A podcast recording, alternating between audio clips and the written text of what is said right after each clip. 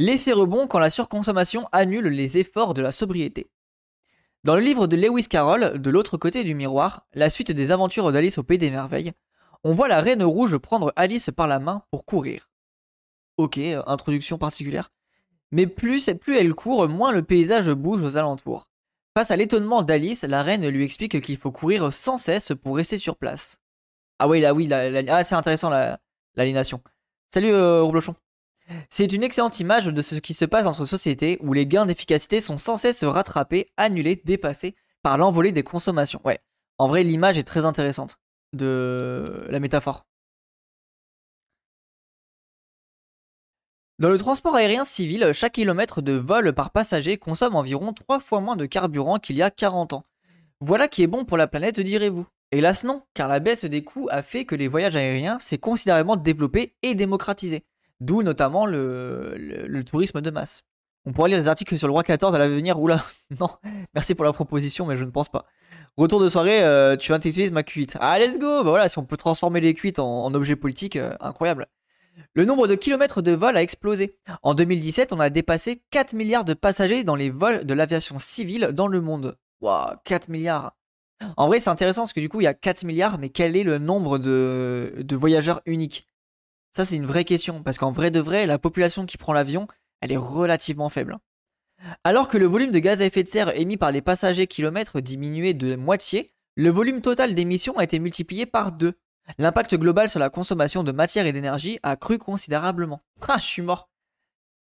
Prenons un autre exemple, plus banal encore, celui de l'éclairage. Aucune de nos activités courantes n'a connu sur le long terme une telle augmentation d'efficacité à une chute aussi vertigineuse du coût par unité produite. C'est vrai que l'électricité, on pense au LED, on pense à tous ces objets-là euh, qui consomment vraiment moins. Au passage, cela signifie que le fameux retour à la bougie évoqué par les écolo-sceptiques serait une catastrophe écologique.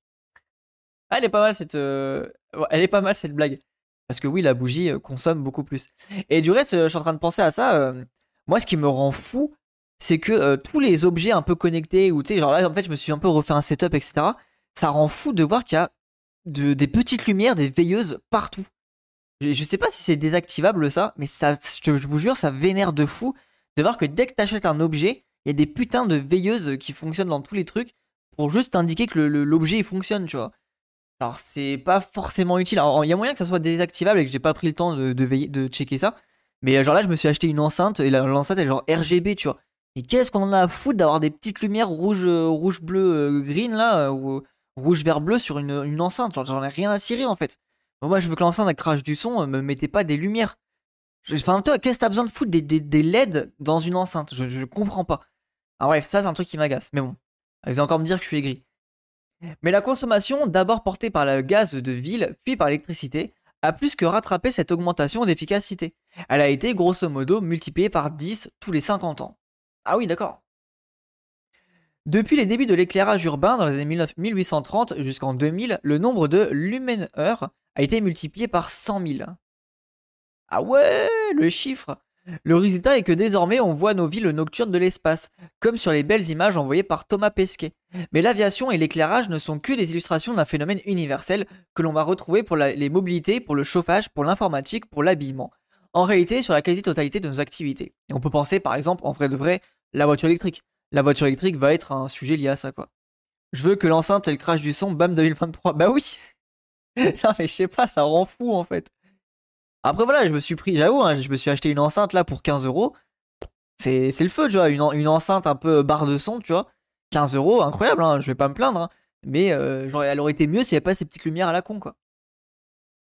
Des biens et des services moins coûteux. Ainsi, le moins, euh, le moins alimente le plus, écrit le chercheur et analyste politique canadien Vaclav Smil. Le signe de ce rattrapage ou débordement par la demande est que les gains d'efficacité constatés au niveau macro sont nettement plus faibles que ceux qu'on observe au niveau micro. Il n'existe néanmoins. Pour l'ensemble du monde, la quantité de gaz à effet de serre euh, par unité de PIB a ainsi diminué d'un tiers depuis 1990. En France, elle a baissé de 50%, si on en tient aux émissions sur le territoire national. Rappelons que le carbone incorporé dans nos importations représente désormais plus de la moitié de notre empreinte réelle. Attendez, j'ai pas tout compris là. Pour l'ensemble du monde, la quantité de gaz à effet de serre par unité de PIB a ainsi diminué d'un tiers depuis 1990. Et du coup, il est où le mal là-dedans? Je comprends pas là. J'ai du mal à capter l'information. En Chine, qui partait de loin, la baisse de ce ratio tonnes de gaz à effet de serre par unité de PIB a été beaucoup plus rapide encore, même si à ce jour il reste sensiblement plus élevé que dans les pays occidentaux. En gros, du coup, il y a une baisse de gaz à effet de serre par PIB, mais vu qu'il y a une explosion du PIB, ça change rien, c'est ça, je pense? Pourquoi les gains d'efficacité réalisés au niveau micro sont-ils ainsi atténués, voire dilapidés? La réponse est très simple. L'efficacité rend les biens et les services moins coûteux, plus accessibles, plus désirables, et la demande dopée par la publicité et par les multiples formes d'efforts pour vendre croît en proportion ou même davantage. On, on appelle cela l'effet rebond, ou si on veut avoir l'air savant, l'effet ou le paradoxe de Gévon. Ok, je connaissais pas. Enfin, si je pense, en vrai, je crois que je l'ai déjà vu passer, mais.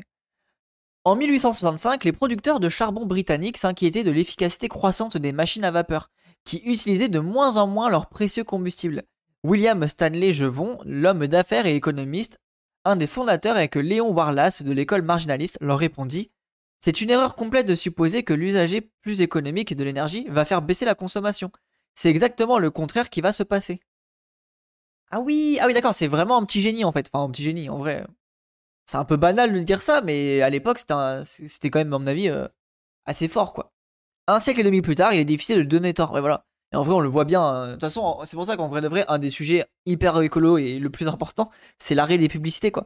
La dernière fois, quelqu'un disait le, la vraie problématique, c'est toutes les pubs et compagnie, tu vois. En vrai, ouais, il y a, moyen que ça soit ça. Que l'impact euh, économique euh, de la technologie, par exemple, du streaming et compagnie, en vrai de vrai, le plus problématique, c'est presque les pubs, tu vois.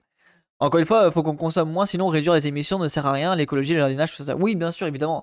Mais de toute façon, euh, enfin voilà, il faut réduire la production, donc réduire la consommation. Ça, c'est un peu le béaba, on commence à connaître, surtout ici. Ah ben voilà, ça parle de ça, le numérique emblématique de l'effet rebond. C'est pour ça que Rhizmatic me l'avait envoyé hier. Il y a beaucoup moins d'aluminium ou d'acier dans chaque canette de 33 centilitres. Mais le nombre de canettes a tellement cru que la consommation d'acier ou d'aluminium pour les canettes s'est envolée.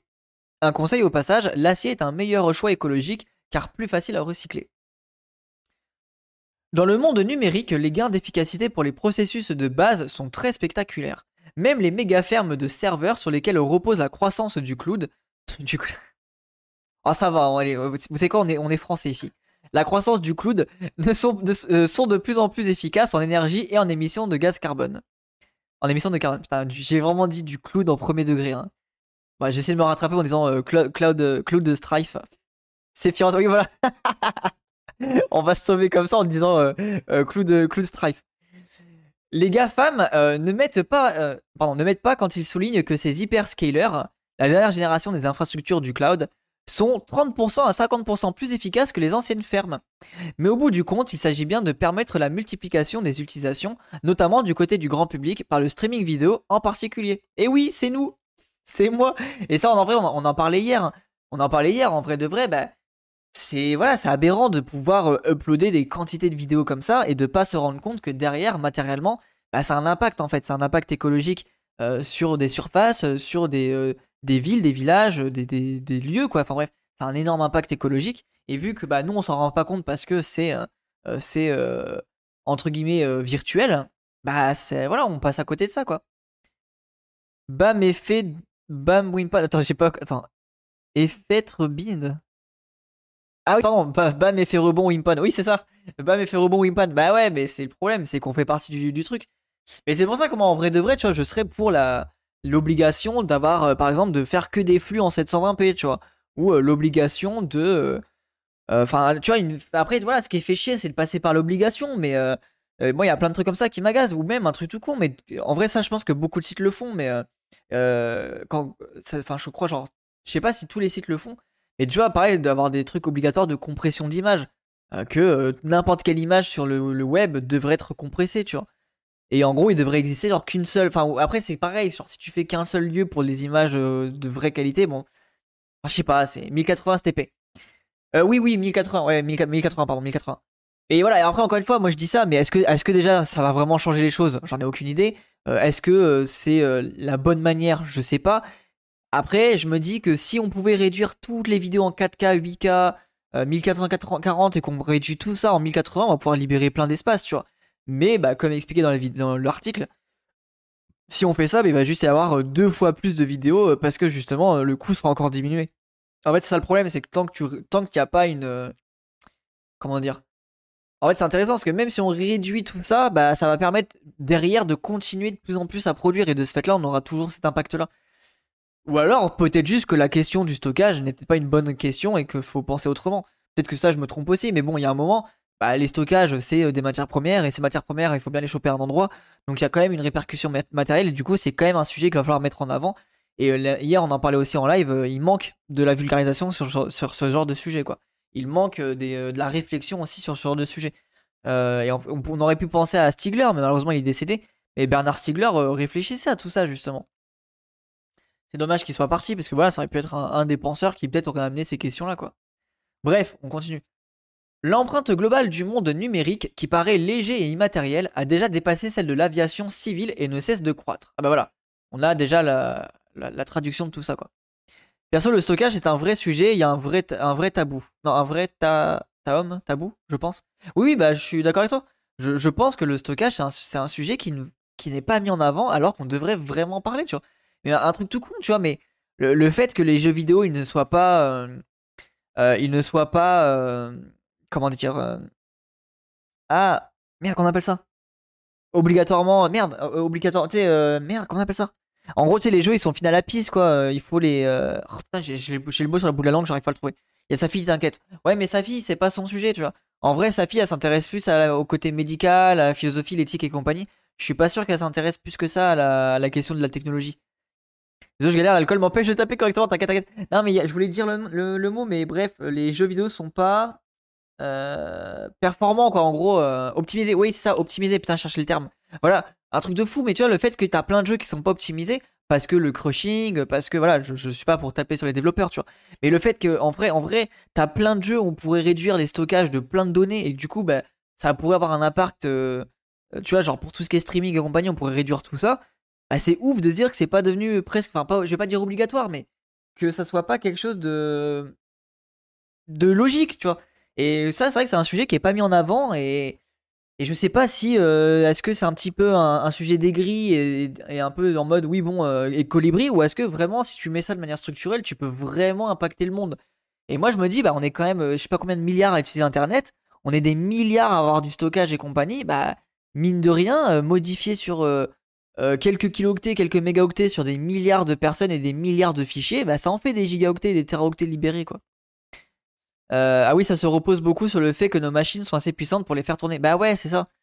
Et moi, je trouve que ça, c'est un truc qui est. Euh, en fait, c'est une mauvaise base de réflexion. Parce qu'un jeu qui est pas optimisé, bah, c'est de la consommation énergétique, c'est euh, de l'électricité dépensée. Enfin, tu vois, c'est plein de trucs. et, et, même, c'est du coup. Enfin, t'as des gens, ils achètent des RTX, etc. pour jouer à Minecraft. non, en vrai, Minecraft, ça va, mais je sais pas quel, quel jeu nouveau qui est sorti. Et même avec la dernière RTX, limite, le jeu il tourne pas, tu vois envie de leur dire, mais les frérots aussi, faites un effort en fait, faites un effort de, codage. Après, j'ai pas envie de taper sur les développeurs parce qu'en vrai, la plupart sont en galère là-dedans, donc c'est pas, c'est aussi le, système qui fait ça quoi. En tant que dev, je veux toujours optimiser, on me dit toujours pas le temps. Bah oui, mais je, sais bien, YOLOMOND, c'est pour ça que en vrai, YOLOMOND, t'as raison de dire en tant que dev, en vrai, je veux pas taper sur les devs parce qu'en vrai de vrai, les devs n'y sont pour rien. Et la plupart des, des devs, justement, sont là en mode, bah putain, si on peut réduire 5 Go, 10 Go euh, on peut réduire 30% euh, les performances ou 20% les performances, etc. Enfin, l'utilisation du, processeur, ça serait une, telle belle, victoire et du coup, ça permettrait à plus d'utilisateurs et compagnie. Enfin bref, même niveau rapport client, c'est un truc de fou, tu vois. Et ça rend fou de se dire que même ça, c'est pas ancré dans le truc. Euh, actuellement, ils ont fait une version RTX de Minecraft. Oui, en vrai, c'est pour ça que je pense à Minecraft, mais il est plutôt bien codé, donc. Euh,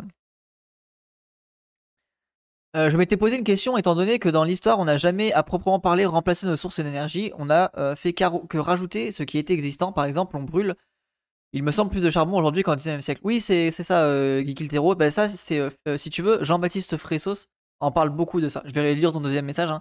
mais si tu veux des datas là-dessus, je pense que tu connais, mais si tu connais pas, Jean-Baptiste Fressos parle justement de ces sujets-là. La transition la transition n'a jamais eu lieu. il est très très pertinent là-dessus. Et que deuxièmement, le principal frein à l'extraction du pétrole et d'autres est le taux de rendement énergétique décroissant. Si on garde ça en tête, est-ce que la fusion, au lieu de se présenter comme une solution, permettrait au contraire de continuer des extractions néfastes pour l'environnement? Oui, euh, Guigui El Toro, je, pense que ta réponse, enfin ta question est très intéressante. Je pense relativement comme toi. En fait, tant qu'on ne change pas la société, la fusion ne, ne réglera pas la question en fait. Parce que le, et en fait même qu'il faut garder en tête, c'est que le problème de l'écologie, ce n'est pas seulement les gaz à effet de serre, c'est aussi la pollution de la biodiversité, enfin la pollution, la réduction de la biodiversité, euh, l'artificialisation des sols, etc. En fait, l'erreur qui a été faite, c'est d'avoir trop réduit la question écologique à la question des gaz à effet de serre. Alors qu'en vrai de vrai, c'est 5, 10 ou 15% de la question globale de l'écologie. Et du coup, même si on a la fusion, bah, ça, reste de l'extraction d'uranium, ça reste de l'extraction de comme ça à droite à gauche. Après, en vrai, je m'y connais peut-être pas assez, donc peut-être pas, mais quoi qu'il arrive, ça, sera une réponse pour dire on a la solution énergétique, donc on peut continuer de produire énormément, on peut continuer de, de détruire l'environnement, on peut continuer de faire tout ça, puisqu'on a la ressource énergétique comme telle. Et c'est pour ça que moi, c'est un, truc que je ne rentre pas du tout dans mon logiciel de pensée, parce que pour moi, c'est même pas un souci d'énergie, c'est un souci de production. On produit mal, on consomme mal, et on a une société qui est fucked up dès le départ. Et du coup, qu'on change ou pas notre mode d'énergie, tant que la société persiste, ça ne changera finalement pas grand-chose. C'est pour ça que je ne crois pas au capitalisme vert, par exemple. Mais très très bonne question, et si tu veux, voilà, je te conseille euh, euh, Jean-Baptiste Fressos qui parle de ça. Et euh, si tu veux aller plus loin et que tu as un petit peu un gros cerveau, tu as les écrits de Fressos qui traînent là-dessus. Si tu veux aller fouiller un peu des ressources, je te mets ça dans le chat améliorer le capitalisme, soit donc améliorer le problème. Oui, voilà, c'est ça, c'est que le, capitalisme, vu qu'il ne. Voilà, le, capitalisme est la chose qui nous a mis dans la sauce. Donc, quoi qu'il arrive, en vrai, c'est pas le capitalisme en tant que tel, c'est le productivisme, mais bon, c'est intrinsèquement lié, enfin, l'un ne va pas sans l'autre. Et de ce fait-là, bah, on ne peut pas faire autrement, quoi. Au, plaisir, euh, Guigui Del Toro. Joli pseudo. Bon, du coup, on continue. Euh, donc là, on parle de l'aviation civile, l'empreinte globale du numérique. Elle repose sur un effet rebond massif, le cœur du modèle économique des plateformes étant précisément la croissance ultra rapide des volumes qui permettent les effets de réseau. L'effet pervers, c'est que euh, ces augmentations sont euh, insensibles pour l'usager qui, échange des photos ou regarde des vidéos et dont la consommation locale est négligeable par rapport au coût, au regard des coûts globaux. Voilà, ça c'est ce qu'on disait la dernière fois. Un autre domaine très problématique est celui du ciment et de la construction et des gains d'efficacité en énergie en émissions de gaz à effet de serre reste relativement limité. Parce que techniquement difficile à obtenir alors que la demande explose en Asie et en Afrique. Voilà, bah tiens, pour répondre à ton message encore une fois, Guigui, euh, le rapport au ciment, à la construction des bâtiments, on est en pénurie de sable, on est en train de détruire toutes les zones sableuses, donc on détruit la biodiversité, on pollue, etc. Sauf qu'on a, euh, on, construit de plus en plus des gros bâtiments, de plus en plus de béton. En fait, bah, c'est un truc sans fin, tu vois. Et un truc tout con, mais les centrales nucléaires sont des énormes consommatrices de, ciment, par exemple. Voilà, après là, c'est un, sujet un peu. C'est un, peu un, faux argument, mais c'est un peu pour comprendre que, quoi qu'il arrive, tout ce qu'on va faire, si, on est, si notre réponse c'est de construire ou de produire plus, etc., ça ne va pas être bon, puisque quoi qu'il arrive, on va utiliser des ressources qui sont déjà sur le fil, en fait, qui sont déjà en train de, de galérer. Et oui, et les éoliennes aussi, vu la quantité. Exactement, les éoliennes aussi. C'est pour ça que la réponse n'est pas de créer des nouvelles formes d'énergie, je sais pas quoi. Non, la réponse est d'arrêter de produire de la merde et de réduire drastiquement la quantité d'énergie utilisée. C'est ça la vraie clé en fait. Et pour réduire tout ça, bah, il faut réduire la consommation, la production, euh, réduire les, impacts écologiques, euh, réduire la, taille de nos habitations, réduire. Voilà, c'est une réduction globale. Et mine de rien, eh ben, on rebondit sur la question de l'optimisation des jeux. Bah, mine de rien, réduire Cyberpunk qui est joué par des millions de personnes, bah, c'est réduire aussi de manière structurelle l'impact de l'énergie dépensée en fait. Et c'est ça qui me paraît fou, c'est que c'est en fait c'est un sujet qui est vraiment pas mis en avant parce que ça paraît un peu colibricore, mais en vrai de vrai, là où je trouve que c'est pas du colibri, c'est que quand tu as des millions de personnes qui jouent à un jeu mal optimisé, bah, c'est des millions de de, de, quantité d'énergie qui est partie entre guillemets en fumée euh, sous couvert de ça coûte trop cher d'optimiser. Donc en fait finalement, il y a une espèce d'échange inégal écologique, c'est que bah, pour enrichir encore plus les actionnaires des gros boîtes de jeux vidéo, on préfère déglinguer la consommation euh, et le, l'enfumage en fait des, des, processeurs et des, et des trucs des consommateurs. Donc finalement, ça me fait rire d'utiliser le concept. Hein. Je sais pas s'il est forcément pertinent, mais c'est intéressant de le penser comme tel. En fait, de ce fait-là, bah, on préfère fumer euh, les ressources des utilisateurs et du coup de, faire perdre les ressources des utilisateurs que de vraiment changer euh, politiquement cette question-là et du coup de moins consommer quoi. La différence fondamentale avec le colibri, c'est que ton initiative, elle vient pas de l'individu. Oui, voilà, c'est ça. Moi, j'aimerais bien que ce soit un truc. Oui, je sais. Ouais, t'as raison, Asterops. Et tu vois, je trouve ça fou que c'est pas mis en avant, quoi. Que en fait, on devrait justement optimiser, que chaque jeu devrait être optimisé. Après, c'est comment tu. Quel est en gros le, le cahier des charges, tu vois? C'est quoi le cahier des charges pour optimiser un jeu ou un site internet ou je ne sais quoi? Quel est le truc qu'il faut faire? Euh, Est-ce qu'on doit dire, bah, chaque code doit être minimum de temps? Est-ce que c'est possible de faire ça? Bah, je pense pas. Enfin, bref, il y a plein de logiques après à repenser et c'est grave intéressant et ça serait bien que ça soit mis en avant par plus de monde, quoi. Et ouais, je trouve qu'en vrai, là, je trouve qu'il y a une piste de réflexion intéressante. Il faudrait voir si on peut la développer. L'effet Jevon est donc omniprésent. Il peut être indirect. Les baisses de prix dans un domaine dégagent du revenu disponible pour d'autres consommations. Ou direct par augmentation de la consommation ou bien concerné. Du bien concerné. Bien entendu, la croissance de la demande n'est pas indépendante des stratégies marketing et commerciales déployées par les entreprises qui mobilisent des ressources considérables. Voilà, donc là, c'est ce qu'on disait aussi par rapport à, l'optimisation des jeux vidéo, par exemple. Le renouvellement plus ou moins frénétique des produits et des catalogues commerciaux reste un moyen classique pour doper la demande. Voilà, et ça, c'est un des gros problèmes, c'est qu'au lieu d'avoir des vrais objets qui améliorent euh, techniquement euh, l'utilisation de ces objets-là, en fait, ça, c'est juste une augmentation esthétique et pas du tout une augmentation technique. Et pourquoi tu nous parles de Cyberpunk là T'avais pas une friteuse avant de changer de PC de façon? Quoi? T'avais pas une friteuse avant de changer de PC Ah oui, non mais si, non mais je parle de Cyberpunk parce que c'est un jeu justement qui était mal optimisé. C'est moi, oui, moi, moi mon PC, mais moi j'ai pas un PC de gamer. Ouais. Je te fais confiance, Kiromatic. Hein. Euh, will there be nouveau in the game? Ah oui, attends, ouais, on lira ça après parce que c'est en anglais, mais oui, je vois, merci pour le partage. Propos pertinents, et c'est littéralement les propos qu'a tenu un dev récemment sur un FPS à venir. Ok, attends, je vais essayer de le traduire, mais. Euh, est-ce que le jeu euh, des nouveaux. Attends. Ah non, est-ce que... je sais pas ce que c'est des nouveaux par contre. Est-ce qu'il y aura du coup des nouveaux dans le jeu euh, Parce que s'il y a. Ah oui, si Oui, ok, des nouveaux, oui, oui, pardon. Des nouveaux, c'est en gros un, un, truc de protection de crack, je sais pas quoi. Et en fait, a priori, voilà, ça c'est un DRM, donc un truc pour éviter le crack. Et en fait, c'est un système qui consomme énormément de ressources. Et en fait, dites-vous que, bah, par exemple, moi, Hogwarts, Legacy, bah, j'attends qu'il soit justement DRM free pour pouvoir y jouer sans réduire mes ressources, quoi. Et en fait, ça, déglingue les perfs. Et du coup, bah, pour protéger une forme de propriété intellectuelle à la con, on va euh, flinguer les ressources des jeux, flinguer la techno, enfin flinguer en gros les consommations, etc. Et de ce fait-là, on va avoir une énorme perte de performance et une énorme consommation d'énergie. Et Asterix, oui, pourquoi je passais à Cyberpunk, Parce que justement, Cyberpunk, le jeu vidéo, a été euh, très très mal optimisé et ça a été un des problèmes euh, à la sortie. Euh, oui, nous avons mis en place, enfin prévu de mettre le DRM système. pour le moment, c'est difficile de voir si ça va impacter les performances ou pas. mais n'oublions pas que pour la présence de DLSS, je sais pas ce que c'est, cette technologie donne des vraies performances de FPS. Euh, donc dans ce cas, on sera quand même gagnant sur, sur le truc. bref, sujet un peu... Bon c'est un peu gros cerveau, mais voilà, c'est intéressant de voir que du coup, cette question-là est quand même mise en avant par, par les développeurs. Merci sur Magic pour le, partage. Pensez aux centaines de variantes des produits les plus simples qui apparaissent lorsque vous consultez Internet pour un achat banal.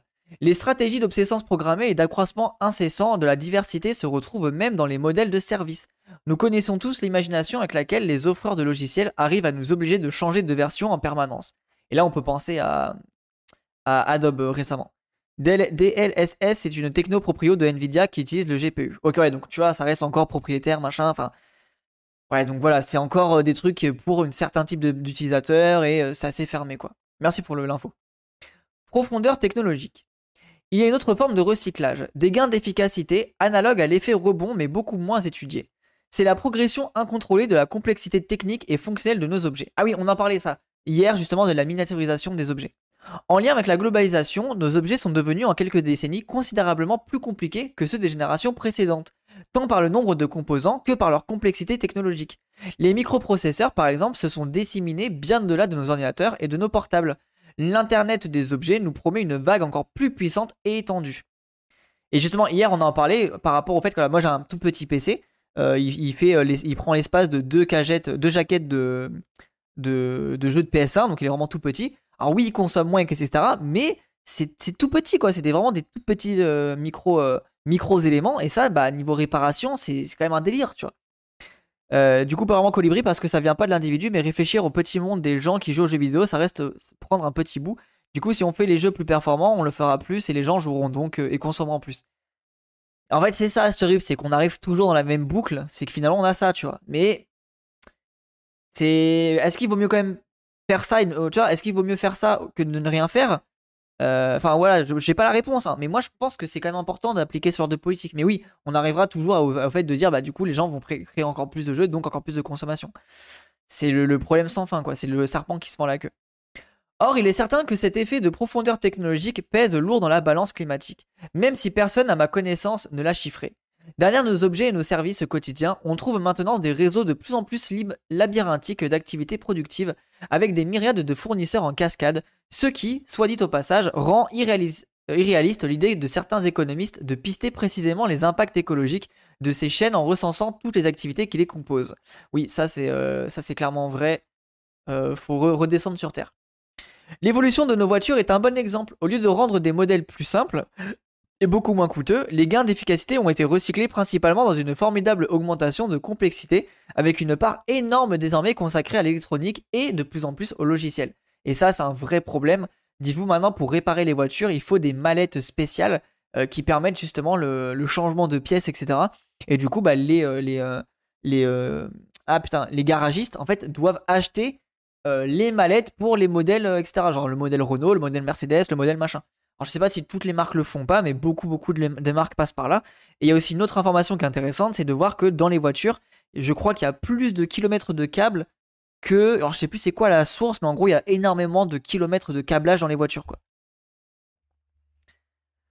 Bien sûr, une partie de ces nouveautés, euh, des nouveaux équipements et de nouvelles fonctionnalités imaginées par les bureaux d'études est très utile qui voudrait se passer des fonctions de sécurité comme l'ABS ou même de confort comme la caméra arrière. C'est vrai. Mais le processus d'ensemble est à l'évidence piloté davantage par la passion des ingénieurs et la créativité du marketing que par une analyse des véritables besoins des usagers, et encore moins par celle des conséquences écologiques. Ça c'est vrai aussi. Je pense qu'il y a pas mal de choses qu'on pourrait sauter ou enlever euh, en se disant bon, c'est pas si utile que ça quoi. Cet article te permet de résumer tes un an de stream. Ouais, c'est pas faux. Il ne s'agit pas de refuser les avancées de la technique ni de les brider par avance. Il faut cependant bien constater qu'il n'existe aucun forum, ni dans la société, ni dans les entreprises, pour exercer ce que l'ingénieur Philippe Biwi appelle le techno-discernement. Retrouver la démocratie dans, les ingénieurs, dans la technologie. N'importe quelle mesure du progrès dans le niveau de vie de l'individu donne une coefficient de progrès incomparablement plus faible que dans la quantité d'énergie dépensée par l'habitant écrivait déjà l'écrivain Bertrand Jouvenel dès la fin des années 50. attendez, j'ai pas compris la phrase là. N'importe quelle mesure du progrès dans le niveau de vie de l'individu donne un coefficient de progrès incomparablement plus faible que dans la quantité d'énergie dépensée par l'habitant. Il y a trop de négativité. Là, j'arrive pas, le... j'arrive pas à la comprendre. Je crois que j'ai l'idée globale, mais j'ai peur de la comprendre à l'inverse, la phrase. En gros, le niveau de vie Attendez. Quantité d'énergie dépensée. J'arrive bon, ouais, j'arrive pas à la comprendre, ça m'énerve. Il faudrait que je la vois. Aurore Stéphane parle très bien d'exploitation minière et de leurs conséquences environnementales. Ouais, on a vu une vidéo de, celle-là, quoi. Le ratio énergie-niveau de vie est pourri. Ok, voilà, parfait. Merci Sacro de la traduction.